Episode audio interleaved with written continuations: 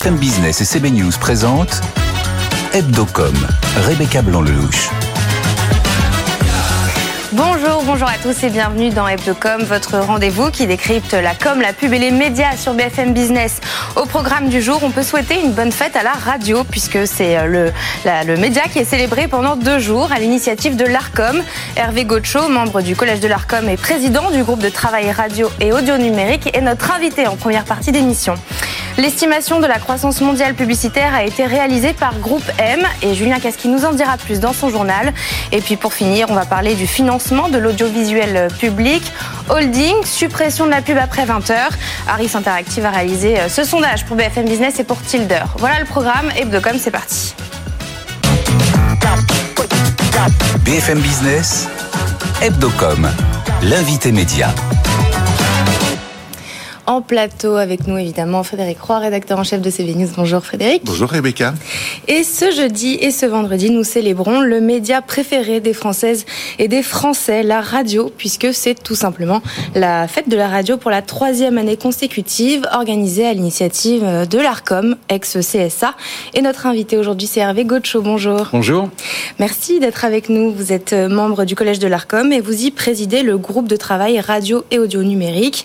Alors au programme de ces deux jours, porte ouverte, expo, émission spéciale, concert pour mettre euh, en avant euh, la radio et ceux qui la font vivre. Euh, Hervé Gaucho, pourquoi organiser une fête de la radio et qu'attendez-vous de cette fête? En fait, la vraie question, c'était pourquoi est-ce qu'il n'y avait pas eu de fête de la radio avant? Parce que, enfin, vous venez de le dire, c'est le média préféré des Français. La radio est partout dans notre vie. C'est 40 millions de personnes qui, qui l'écoutent tous les jours, plus de presque 2h40. Et puis, bah, voilà, enfin, on, se regarde nous-mêmes en train d'écouter la radio prenant le café le matin, en, se rasant, en allant travailler, euh, en étant en voiture, en étant au travail, en étant dans les magasins.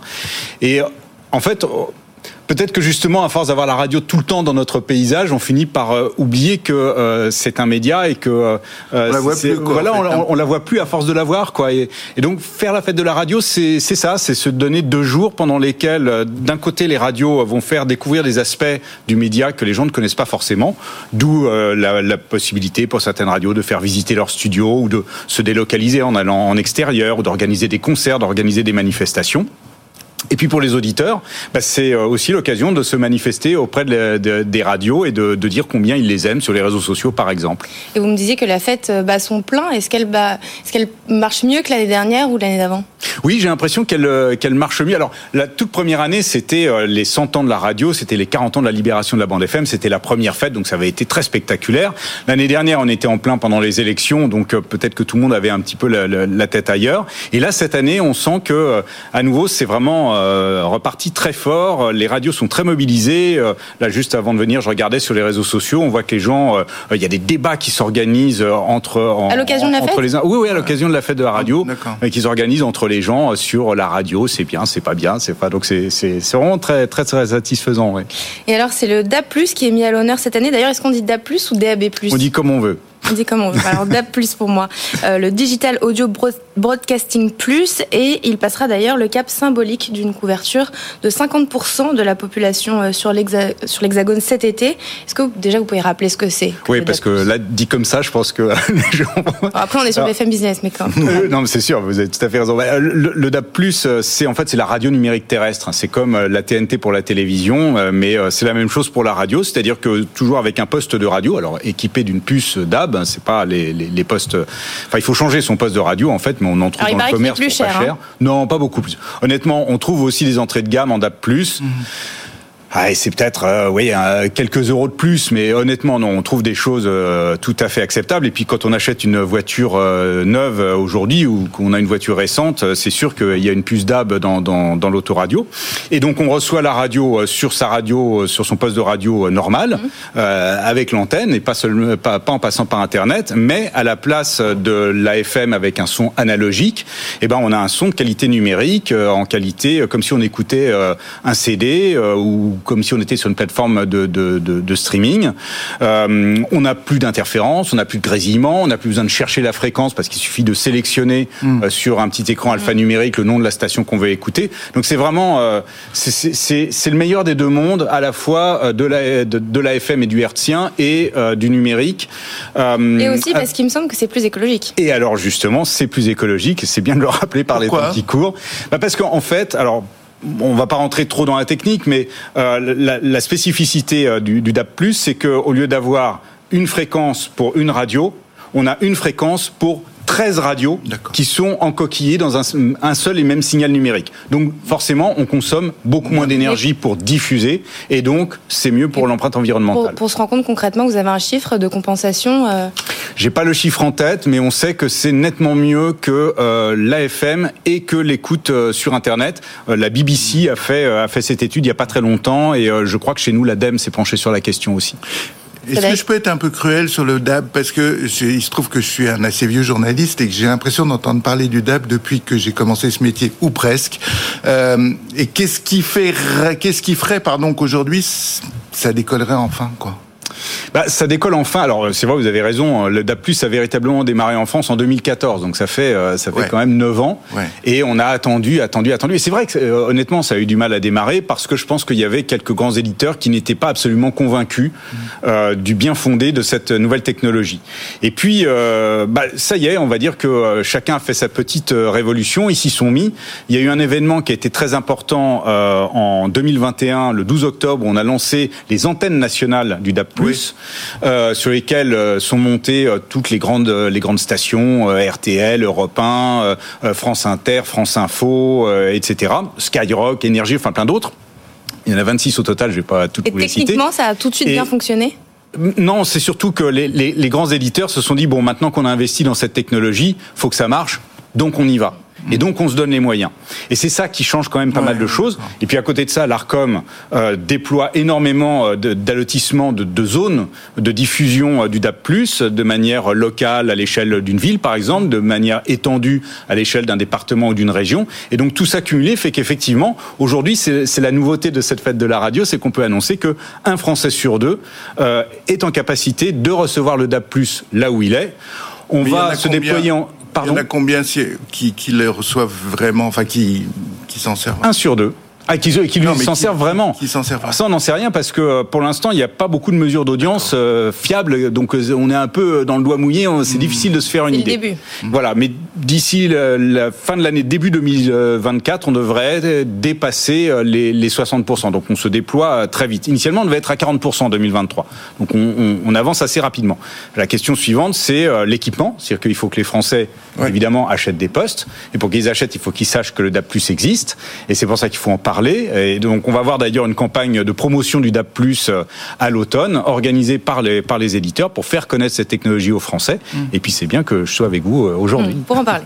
euh, aujourd'hui, la consommation de l'audio se transforme aussi, parce qu'on parle beaucoup de la transformation de la consommation de la vidéo dans l'émission, mais l'audio aussi avec les podcasts, la radio à la demande, la radio en replay.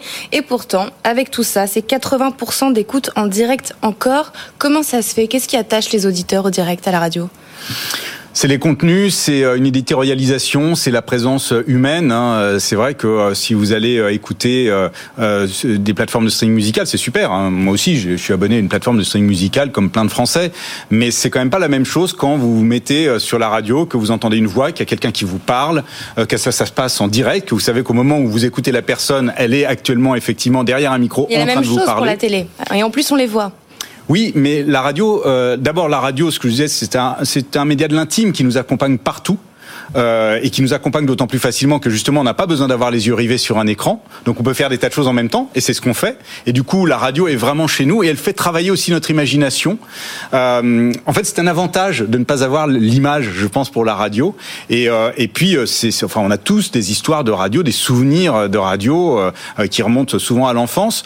Donc euh, il y a cette, cet enthousiasme et puis cette confiance aussi, ce qu'on sait que c'est le média dans lequel les Français ont le plus confiance. Hein, tous les ans il y a l'apparition du, du, du baromètre baromètre dans la, de la, de la confiance dans les médias, de la mmh. Croix, et c'est toujours la radio qui arrive en tête pour la confiance. Et ce n'est pas un hasard. Ça veut pas dire que la télé c'est mal. Je fais 30 ans de télévision, mais mais on sent qu'il y a une intimité dans la relation des auditeurs avec la radio. D'ailleurs, la radio est aussi le seul média pour lequel le marché pub était en hausse en 2022 de 1,2% alors que le reste était en baisse de 3% environ. Euh, qu'est-ce qui intéresse les annonceurs? Est-ce que c'est cette confiance justement ou est-ce que c'est euh, les radios locales avec la proximité, les radios nationales? Alors c'est tout ça à la fois, euh, plus euh, euh l'agilité, hmm. c'est-à-dire que euh, euh donc la radio a une, une, grande une bonne partie de son marché publicitaire qui réside dans les offres promotionnelles dans la grande distribution, hmm. ce qui est interdit d'ailleurs à, la télévision par hmm. exemple. Et donc bah voilà, un matin vous avez une promotion sur des poireaux ou sur des pêches et vous savez que c'est à temps dans tel magasin, etc. Et le lendemain ça va être autre chose. Et il y a cette espèce de, de, de réactivité de la radio qui intéresse les annonceurs et qui en même temps touche énormément de gens euh, d'un seul coup. Voilà. Et pourtant, la pub radio est quand même pas la plus sophistiquée qui soit, on va dire. Ah non, elle, fonctionne en, efficacité, oui, ça c'est sûr. C'est pas toujours heureux, c'est d'accord, mais c'est efficace en tout cas. Aujourd'hui, la radio est écoutée par 40 millions de personnes tous les jours pendant 2h37. Quels sont euh, les principaux défis pour maintenir euh, cette audience et cette croissance du marché publicitaire là pour 2023 Alors, les défis, ils, sont nombreux, ils sont plusieurs. Euh, on va dire que la radio, comme tous les comme tous les médias dits traditionnels, même si j'aime pas beaucoup le terme, ça fait un peu vieillot, ce qui n'est pas du tout le cas. Euh, euh, la radio est sous la pression euh, de la concurrence du numérique, évidemment, en termes d'audience, en termes d'usage, en termes de marché publicitaire aussi, et donc elle doit faire face à ces défis. Et pour y faire face, à savoir si elle va bien ou si elle va mal en fait là. Ah, elle, va bien, elle va bien, mais mais elle est. certains sont certains sont inquiets, d'autres sont vigilants, on va dire. Mais mm. tout le monde sait qu'il y a des échéances et que il faut pas se laisser surprendre, que donc il faut être dans le match d'un point de vue technologique. On vient de parler du DAP+, mhm. mais c'est aussi euh, effectivement l'apprentissage de la radio à la demande avec les podcasts et euh, euh, la, la, délinéarisation des contenus. Il y a les enjeux liés aux contenus eux-mêmes, c'est-à-dire comment faire euh, aujourd'hui pour que quelqu'un qui a une heure devant lui se dit tiens plutôt que d'aller euh, euh, écouter de la musique sur une plateforme de streaming ou même d'aller regarder une série sur Netflix, bah, je vais allumer la radio pour écouter ce qui se passe. Ça, permet de découvrir aussi des nouveaux. Voilà, donc il faut il faut aussi se réinventer de de, de, de ce côté-là. Et puis d'un point de vue économique, oui les marchés publicitaires vont un petit peu mieux. C'est vrai à l'échelle nationale, c'est un peu moins vrai euh, selon les territoires euh, sur les marchés locaux. Et on voit bien que euh, le, marché publicitaire se fait un peu grignoter effectivement par d'autres entrants, et que il va falloir que la radio réfléchisse aussi à peut-être une autre manière de créer de la valeur avec bah, avec le numérique par exemple, ou, en s'adressant à des entreprises. Enfin, il va falloir inventer. Et je pense que la radio est face à tous ces défis. Il faut pas oublier quand même que c'est un média qui existe depuis plus de 100 ans, qui s'est toujours adapté au fil du temps euh, à, à, ces évolutions mhm. technologiques et elle va s'adapter à cette, à cette nouvelle donne comme elle s'est adaptée aux autres. Pour euh, terminer cette interview, on accueille Julien Casqui, notre journaliste BFM Business, qui va vous faire un petit questionnaire en rafale, 10 questions, 2 minutes, avec un chrono. Voilà. Je m'accroche. Allons-y. On lance le chrono, c'est parti. Allez, première question, Hervé Gocho. Le matin, quelle radio écoutez-vous? Alors moi j'ai des vieilles habitudes de journaliste que j'ai été pendant 30 ans et je fais le tour des matinales, j'en écoute plusieurs. Beaucoup en fait. le média radio en trois mots. Euh, la résilience, l'intimité euh, et la proximité, qui n'est pas tout à fait la même chose que l'intimité. Euh, ce que la radio a, que n'a pas la télé. elle elle, n'a pas l'image. on vient d'en parler, hein. c'est-à-dire que justement ça crée une intimité que la télé ne crée pas. Euh, l'avenir de la radio, c'est le podcast ou pas? Oui, entre autres. Entre autres, absolument, oui. Euh, trois ingrédients pour faire une bonne émission de radio. Euh, de la bonne humeur, du sérieux, un troisième ingrédient, de la qualité du son.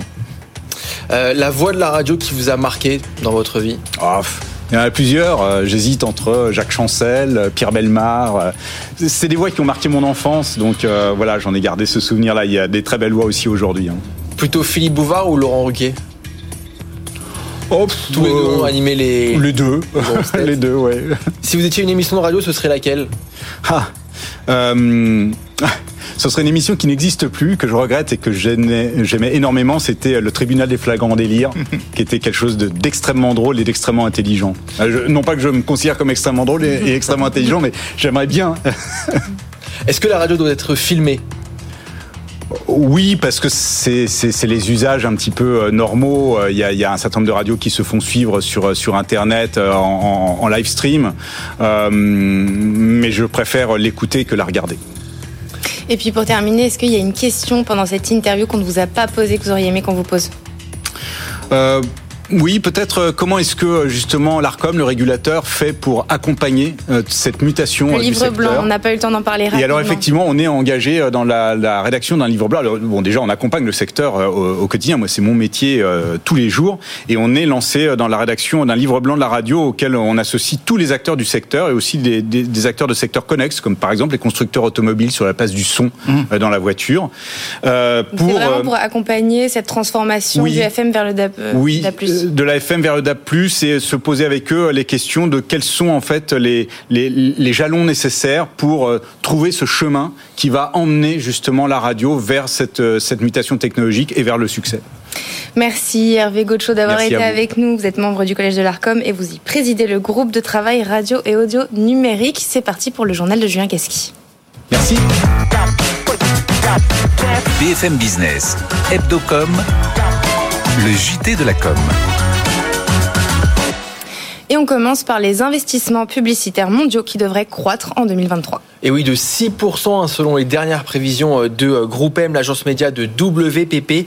Des prévisions hein, qui confirment dans l'ensemble, c'est publié en décembre dernier. L'étude porte sur 62 pays et sur tous les supports. Euh, Dans le détail, la croissance du digital sera ralentie en 2023. L'audience de la télé linéaire continuera à décliner, mais l'affichage devrait poursuivre sa bonne remontée portée par un rebond en Chine.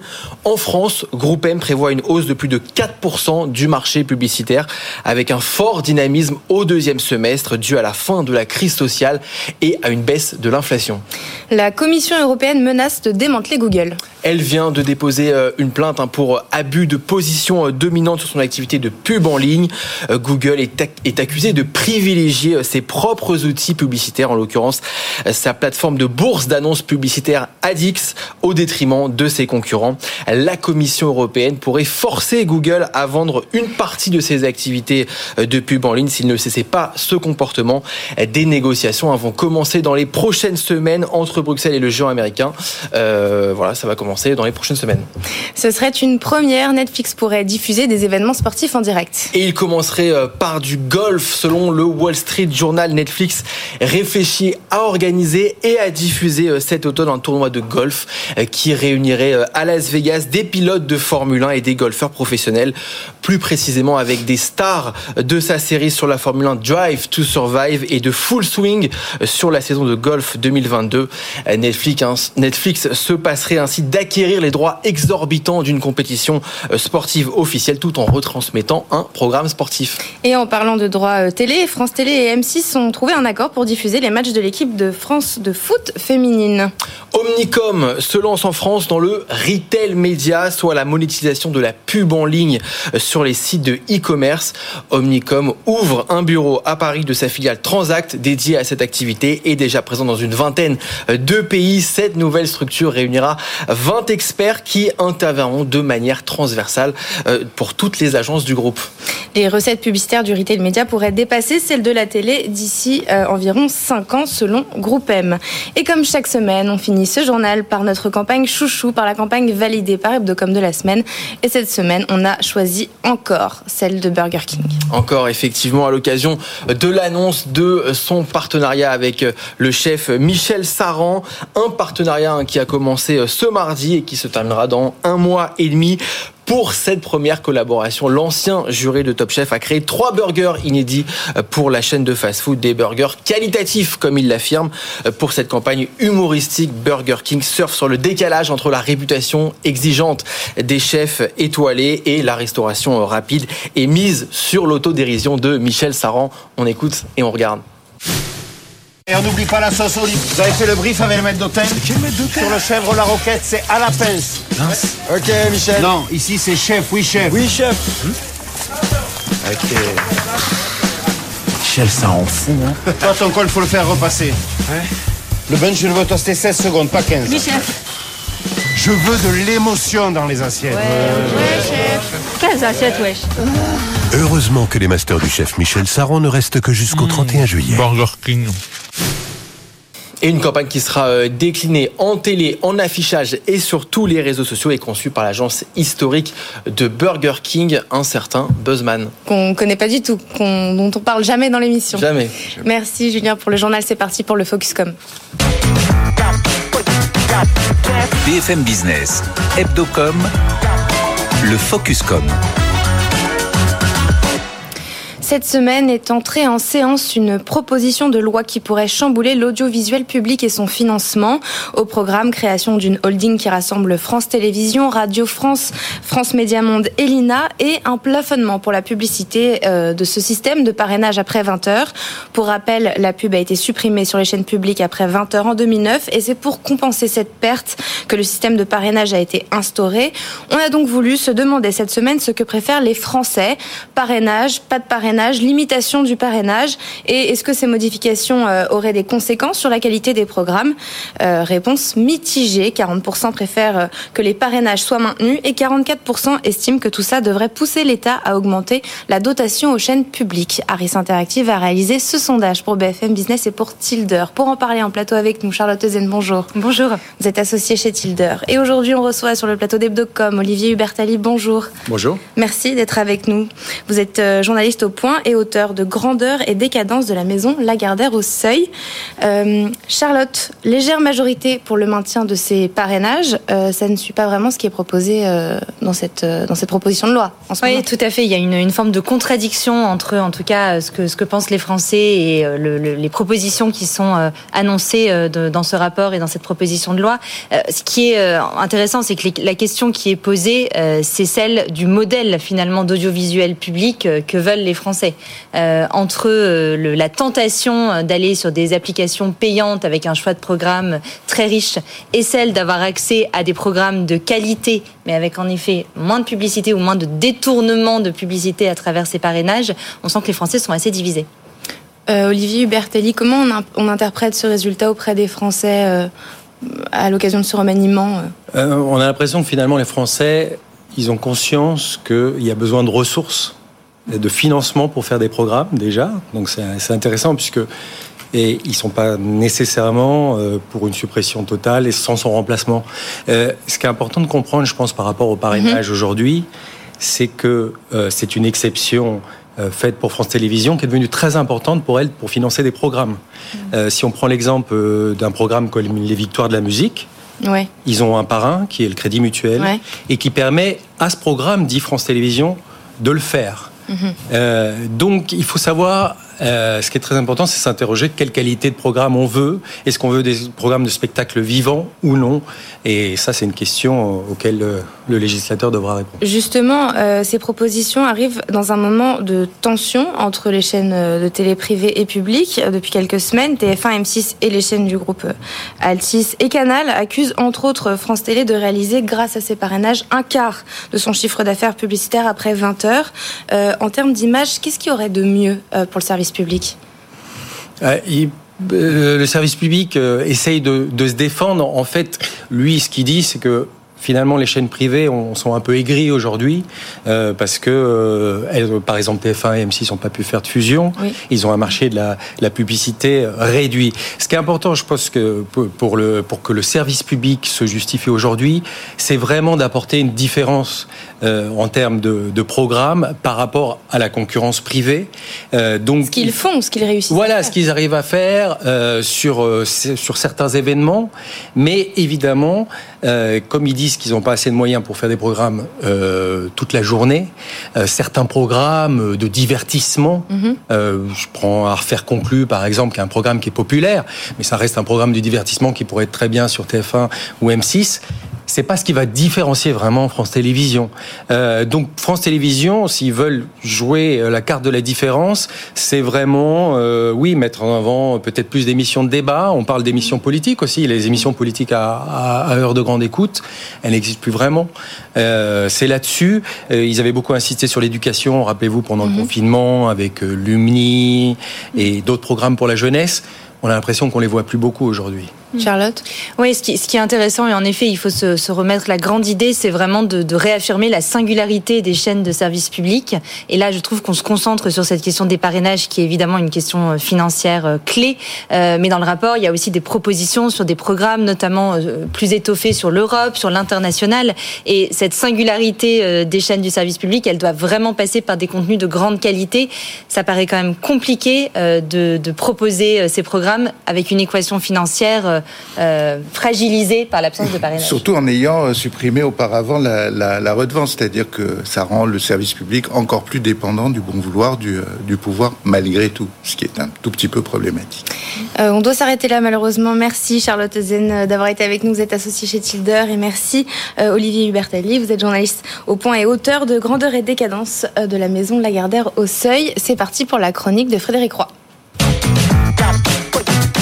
BFM Business, Hebdocom, la chronique média. Frédéric, aujourd'hui vous nous parlez des femmes. Et oui, Rebecca, je me sens le cœur léger par ce beau temps. Mais surtout, en fait, j'ai découvert une étude réalisée par Kantar pour le programme Demain la presse qui est euh, organisé par la CPM, qui est l'organisme qui mesure euh, la diffusion des médias.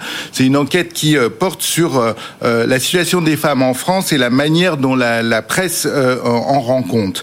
La première info, et finalement elle est assez rassurante, c'est que la, une grande majorité des Français considèrent que la situation des femmes est un sujet d'importance. C'est le cas pour 90% d'entre eux, voire très important pour 50%. Pour situer euh, dans la, la hiérarchie des sujets, euh, ça se place euh, naturellement derrière la santé, qui est la première préoccupation de, de nos concitoyens, mais devant des thèmes comme la justice sociale, le terrorisme ou même la question des retraites qui nous a pourtant quelque peu occupés ces derniers temps. Et alors comment la presse traite-t-elle ce sujet? Pas si mal à en croire l'étude, mieux en tout cas que les autres médias. Je suis désolé pour la radio, dont on parlait tout à l'heure, mais on voit que ce genre de résultats, on a un peu l'impression que tout va bien dans le meilleur des mondes. J'ai envie un peu de tempérer cette, euh, cette tendance.